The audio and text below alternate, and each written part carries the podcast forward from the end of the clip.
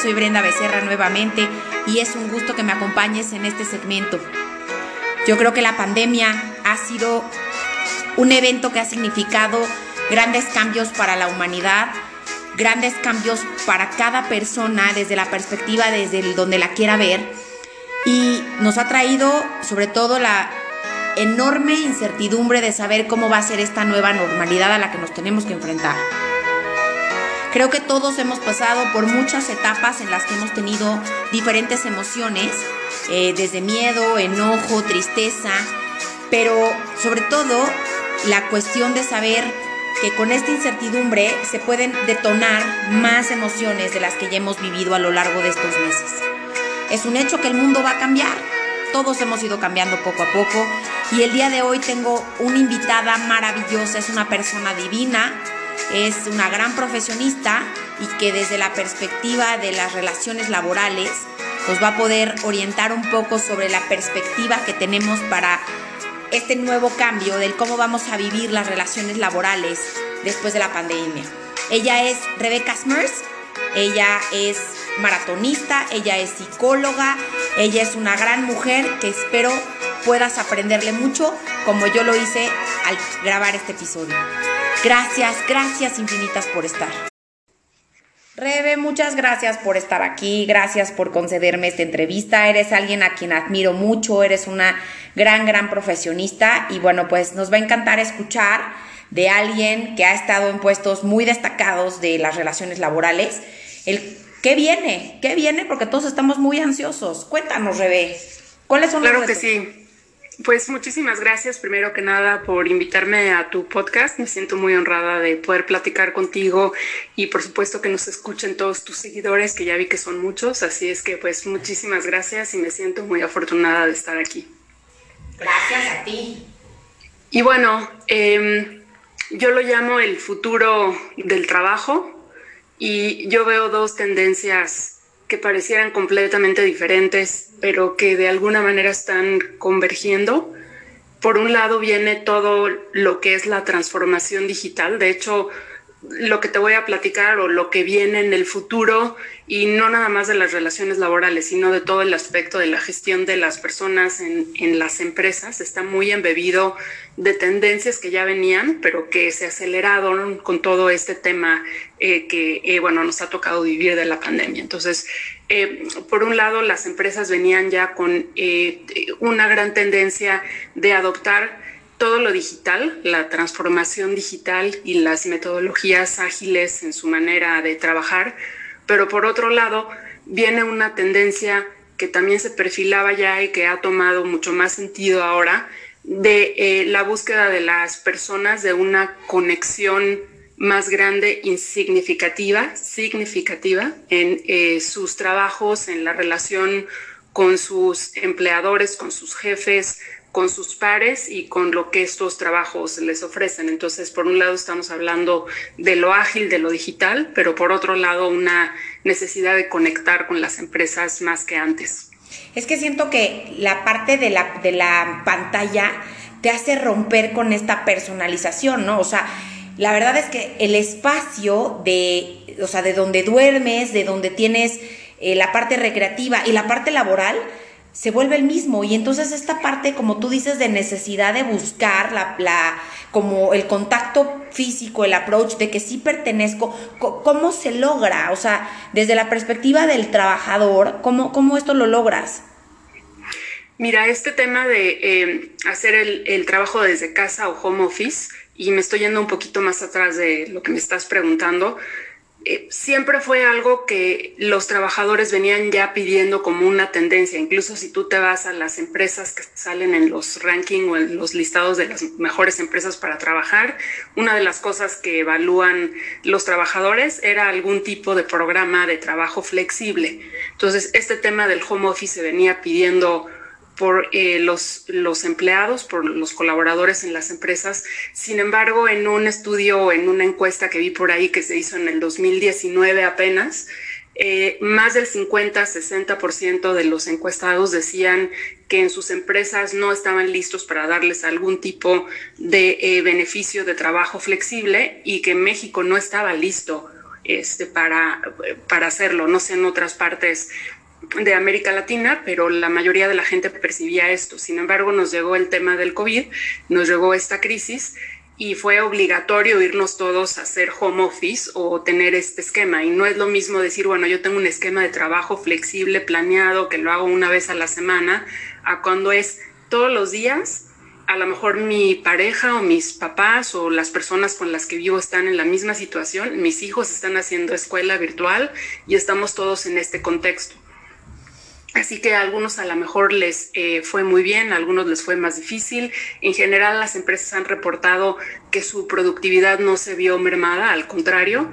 Sin embargo, pues hay historias como hay personas que tuvieron que eh, entrar a este esquema y para unos fue muy fácil y para otros a lo mejor fue muy complicado adaptarse y realmente eh, poder convivir con tu espacio, como dices tú, en, en casa y por el otro lado em, estar conectados a lo que tienes que hacer en términos escolares o en términos laborales. Entonces, em, ahora que eh, pues en muchos lugares se empieza a reintegrar la actividad laboral, la realidad es que muchas empresas han reportado que van a seguir con algún tipo de esquema de trabajo en casa y de home office.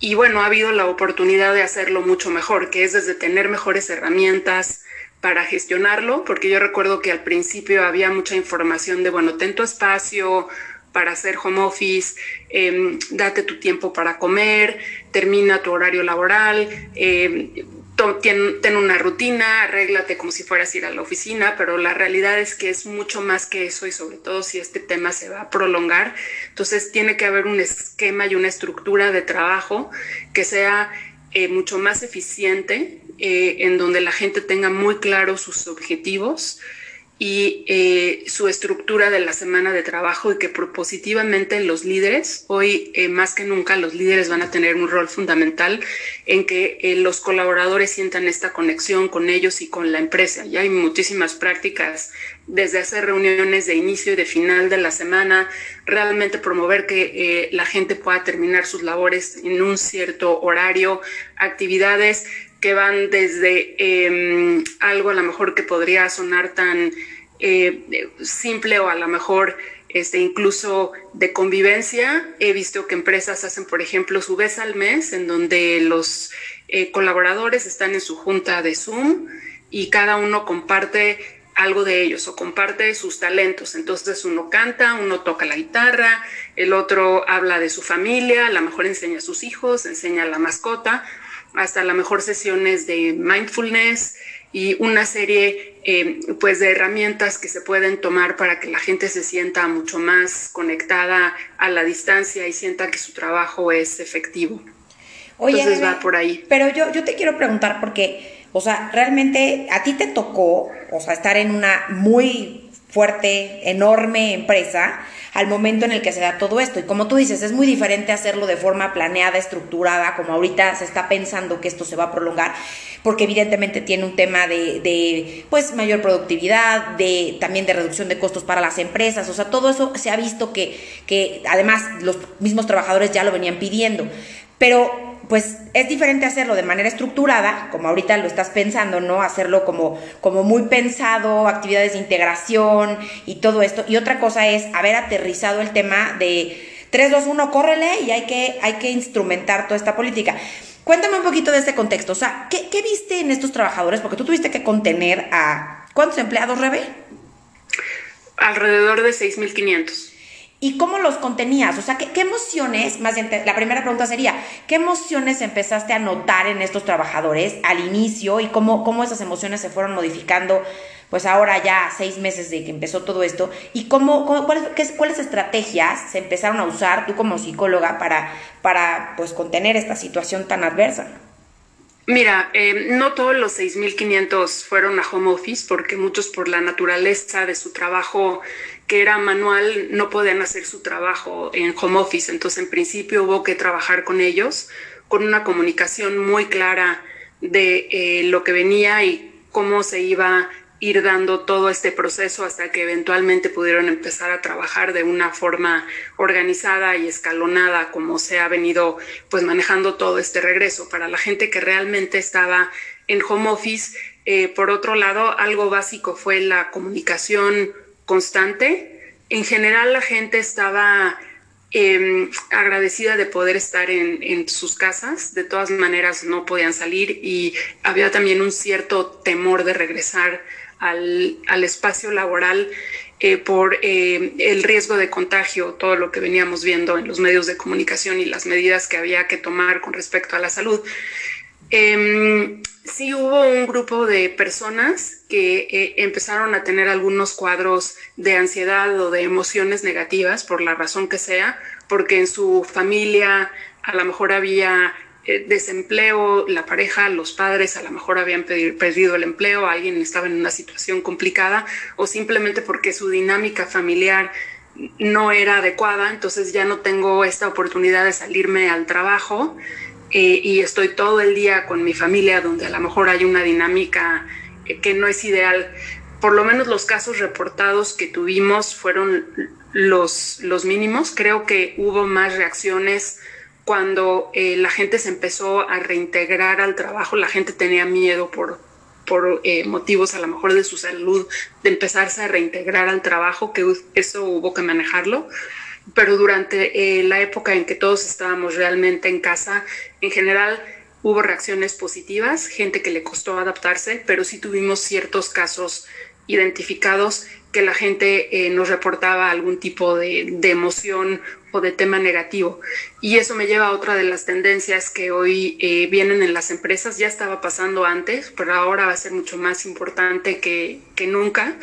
Es que eh, en las empresas empiecen a preocuparse por sus colaboradores desde un punto de vista más integral respecto a su salud y no nada más la salud física. Normalmente las empresas tienen algún tipo de programa de salud, tienen algún tipo de prestación o beneficio, tienen el seguro social eh, o lo que el gobierno provea en, en términos de salud, pero eso es salud física. Normalmente siempre ha habido un tabú para entrarle a temas de salud mental, por ejemplo, emocional en las empresas. Y bueno, esta es una tendencia que empieza a verse mucho de qué tienen que hacer las empresas para cuidar también la salud emocional y eh, espiritual, incluso saberlo desde un punto de vista más holístico.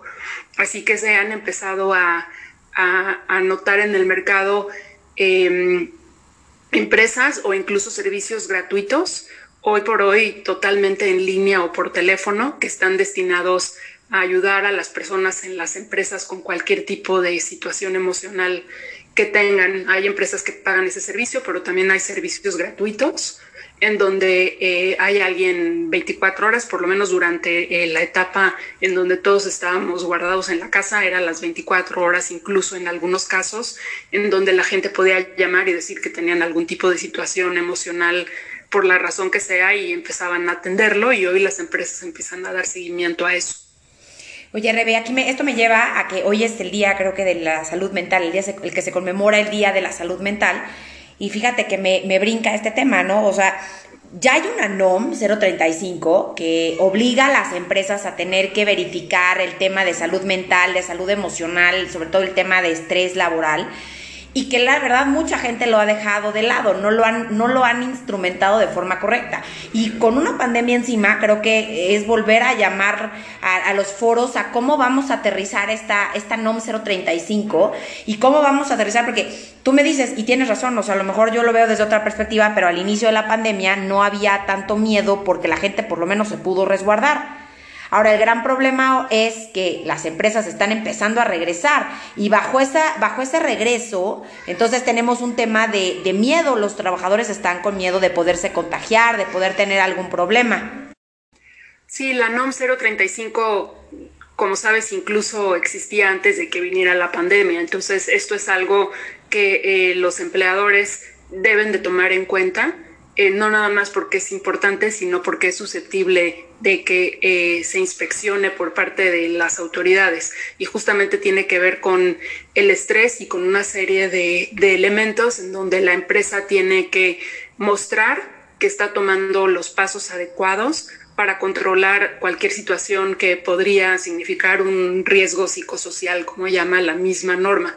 Pero eh, yo te diría que no nada más es la norma 035 aquí en México, hay mucha información, por no decirle regulación, pero de alguna manera sí, sobre las medidas que tienen que tomar las empresas para cuidar la salud de los colaboradores en los centros de trabajo.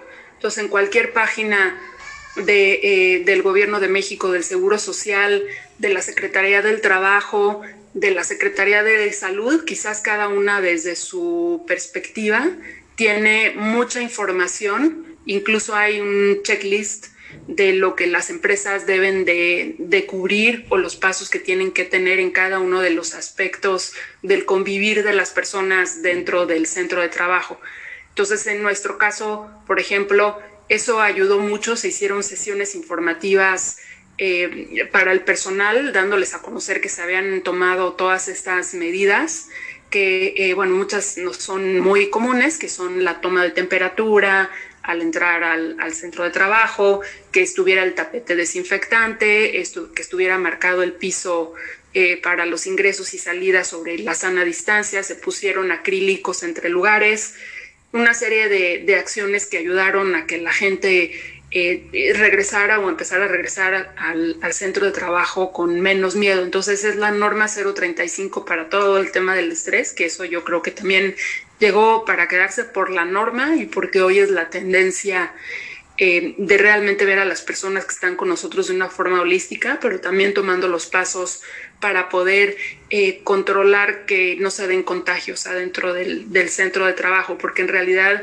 todo lo que pasa en el centro de trabajo es complejo, están los baños, las empresas que tienen servicio de comedor hay que gestionar al proveedor que eh, ofrece los servicios de alimentos, la entrada, la toma de temperatura, que haya un servicio médico que a lo mejor antes no había, que eh, si alguien presenta síntomas, que tiene que hacer? Si eh, tiene un caso confirmado o sospechoso de COVID, ¿cómo levanta su incapacidad ante el Seguro Social?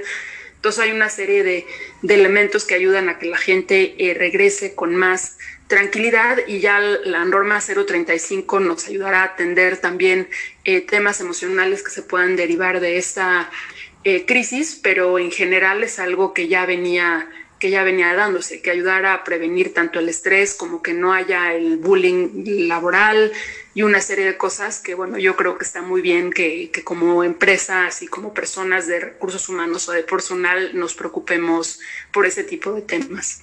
Oye, Rebe, pero a ver, yo quiero aquí también ah, matizar algunas partes de lo, de, las, de lo que estás diciendo. Eh, ¿cómo, ¿Cómo yo como trabajador, o sea, cómo me preparo para regresar? Porque hay gente que apenas está, está viendo este tema del regreso, hay gente que finalmente ya regresó. Y más allá de las medidas sanitarias de toma de temperatura, las marcas, este, las sanitizaciones, o sea, más allá de eso, o sea, emocionalmente yo, ¿no? ¿Qué, cómo, ¿Cómo me puedo preparar para regresar a trabajar? Bajo la perspectiva de que pues probablemente llevo mucho tiempo encerrada, no he tenido contacto con nadie, escucho los medios de comunicación, veo que hay gente que se ha muerto de esto. O sea, ¿cómo, cómo gestiono esto si sí tengo que regresar a trabajar? Esa sería mi primera pregunta. Mira, yo creo que dentro del universo de personas y eh, se ha mostrado como en, en, en diferentes encuestas o estudios que se han hecho, la realidad es que hay un poco de todo. Gente que quiere ya regresar a trabajar porque, eh, como dices, lleva muchos meses encerrado en su casa y hay gente que honestamente tiene miedo. Yo lo que le sugeriría es acercarse eh, a, a su jefe, a su líder, eh, y entiendo que me preguntas más allá de esta parte de, de, em, las medidas sanitarias, pero bueno, hay que darle realidad al temor que uno pueda tener. Y bueno, al final del día, em, yo creo que una forma de manejar tus emociones es primero que nada reconocerlas, o sea, reconocer que realmente tienes este miedo de regresar y ver cuál puede ser el origen de eh, el miedo y tratar de manejarlo en, en, ese sentido, o sea, cuál es el origen de poder tener eh, el, el, temor, porque al final del día, si tienes muchos meses encerrado y lo que no quieres es contagiarse, eh, debería de ayudar el que las medidas sanitarias estén tomando en un momento dado. Si el origen es por otro lado, es entrar en contacto con esta emoción y este sentimiento y ver cómo se puede eh, de alguna manera desmenuzar para poderlo atender en, en un momento dado, porque quiero pensar que eh, la mayoría de la gente, si en la empresa están regresando, quisieran poderse reintegrar a sus actividades y no tener ningún problema. La segunda pregunta entonces sería ahora la inversa.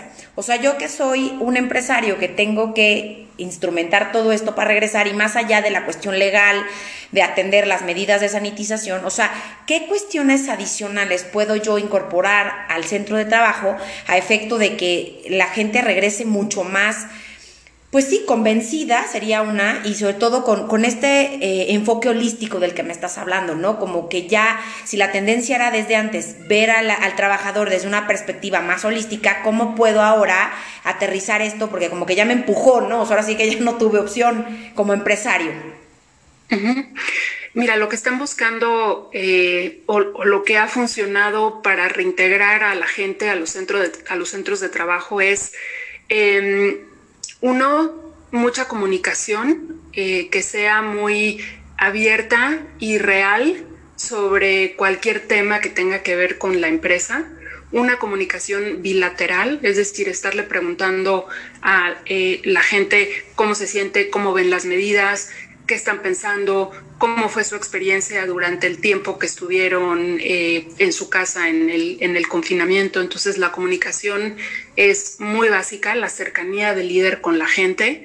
Y sobre todo la gente está buscando hoy más que nunca un porqué de ir a trabajar a una determinada empresa, o sea, cuál es mi significado personal para estar en este trabajo? O sea, ¿qué, ¿qué, hace la empresa para conectar conmigo, con la sociedad? ¿Por qué mi trabajo es importante? Entonces, aprovechar para retomar si, la, si las empresas no lo tienen, construir sobre esta propuesta de valor hacia la gente y hacia darle significado al trabajo de las personas. Y eh, bueno, si, si, si, si ya lo tienen, volver a comunicarlo de manera más efectiva para que la gente se vuelva a reencontrar con eso en, un momento dado. Entonces hay mucha necesidad de conectar con esa parte de significancia de mi trabajo, por qué mi trabajo es importante, si mi, empresa hace em, actividades que tienen que ver con responsabilidad social, eh, dónde está el aporte que hace mi trabajo dentro de esta empresa, por qué esta empresa eh, tiene algún valor más allá de las actividades de responsabilidad social, porque, eh, no sé, si produce ropa o produce alimentos, porque eso tiene un valor hacia la sociedad y hacia la gente y qué estamos haciendo, qué pueden hacer contra eh, esta pandemia. He visto empresas que, por ejemplo, han tomado historias de éxito de lo que hicieron los equipos durante este, este periodo. Por ejemplo, si aceleraron su tema digital, porque hoy la mayoría de las empresas que ya lo estaban pensando lo aceleraron y las que no empezaron a ver cómo pueden aprovechar toda la parte de la venta digital y devolverse digitales. Entonces, a lo mejor hay una muy buena historia del equipo de mercadotecnia o a lo mejor hay una historia de alguien que superó algún reto durante la pandemia y eso comunicarlo hacia el resto de la organización y crear esta parte como de comunidad dentro de las empresas para que la gente eh, pues regrese motivado y vuelva a conectar de alguna forma con su empresa y con su empleador y con sus jefes. Me parece que es algo que tenemos que mucho buscar, esta, como dices, conexión. Creo que eso es algo que le estás dando como en el clavo de lo que estamos necesitando.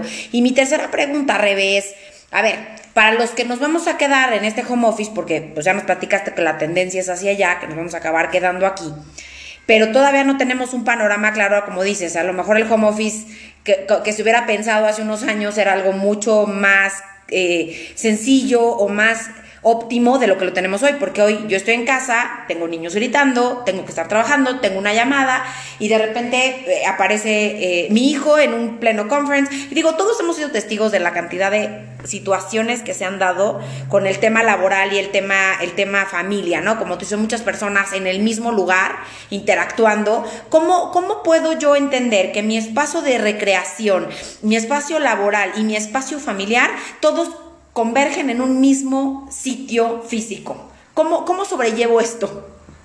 Yo creo que hay que hacer una eh, muy buena planeación del día.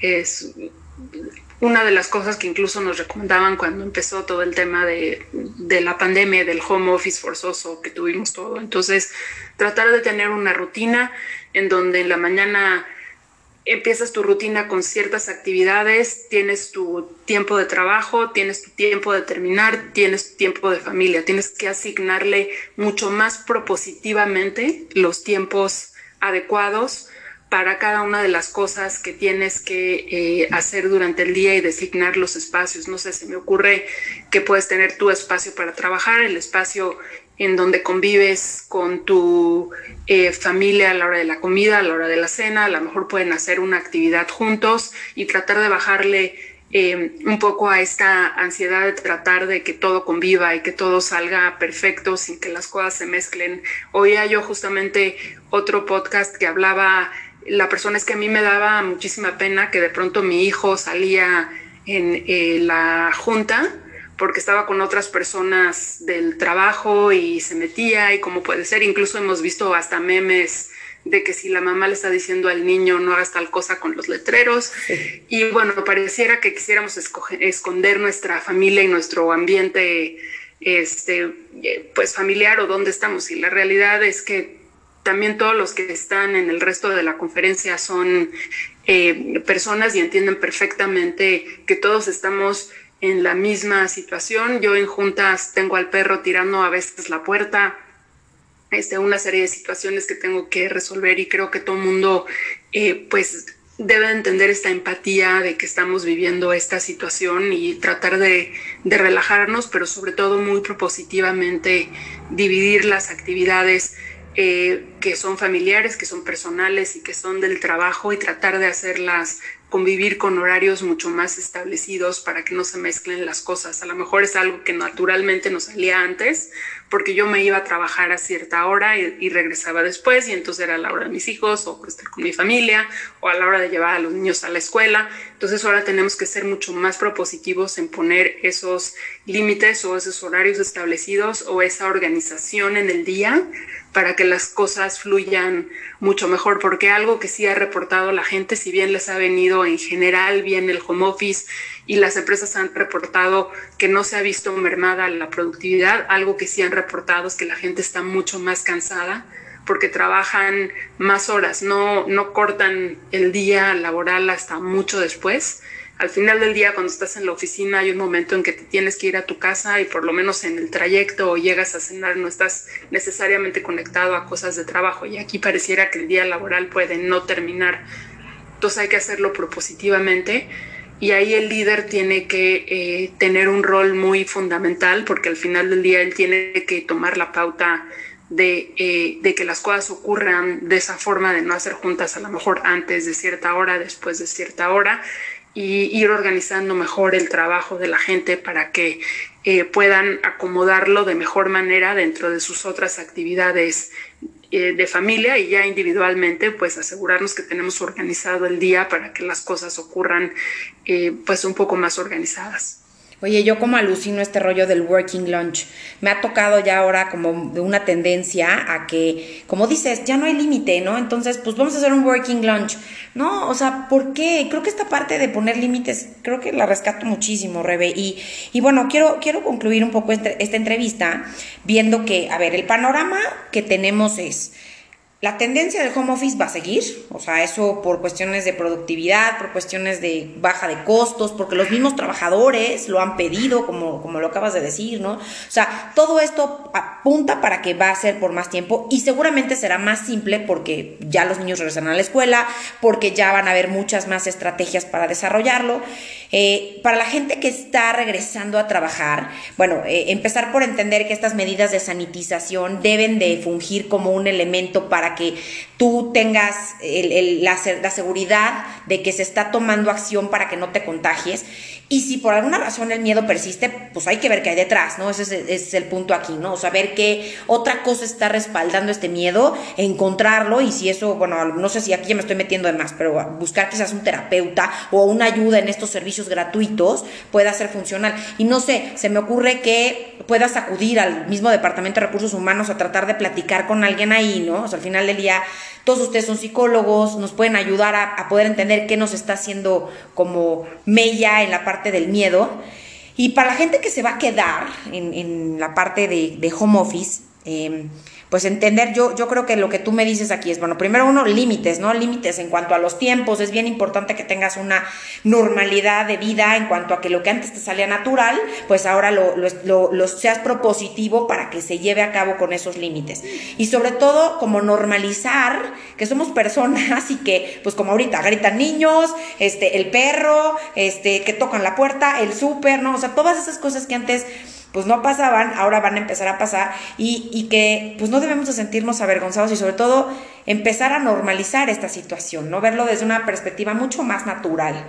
No sé si tú quisieras agregar alguna otra cosa. Yo, yo esto es lo que desprendo y me da como el aprendizaje para saber qué viene. Y bueno, que el enfoque tiene que ser bien holístico, que si ya venía siendo holístico, pues ahora tiene que ser mucho más holístico. Rebe, no sé si quieras tú agregar algo más.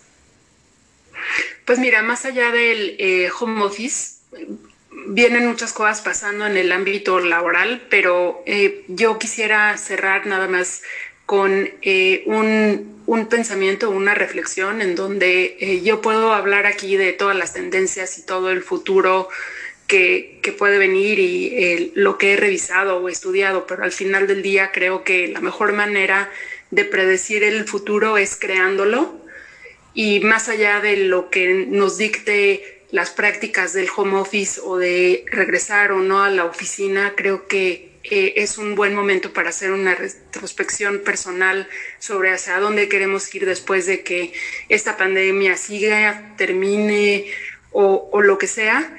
Y bueno, aprovechar eh, para tomar las acciones para seguir siendo relevante. Esa es una de las habilidades más importantes que vienen a futuro, porque el mundo, no nada más con la pandemia, sino con toda esta cuestión digital y lo ágil y eh, las metodologías y las estrategias, pues está cambiando. Lo único constante va a ser el cambio. Entonces, hacer este trabajo de reflexión más allá de las tendencias o el home office, de quién quiero ser yo y cómo puedo ver esta situación como una oportunidad para mí y seguir manteniéndome relevante independientemente de lo que yo haga. La gente que trabaja en temas de tecnología, evidentemente pues van a la vanguardia, pero no todos hacemos tecnología, a lo mejor lo vamos a tener que integrar a nuestra vida y a nuestro quehacer, pero ¿qué podemos hacer para mantenernos relevantes?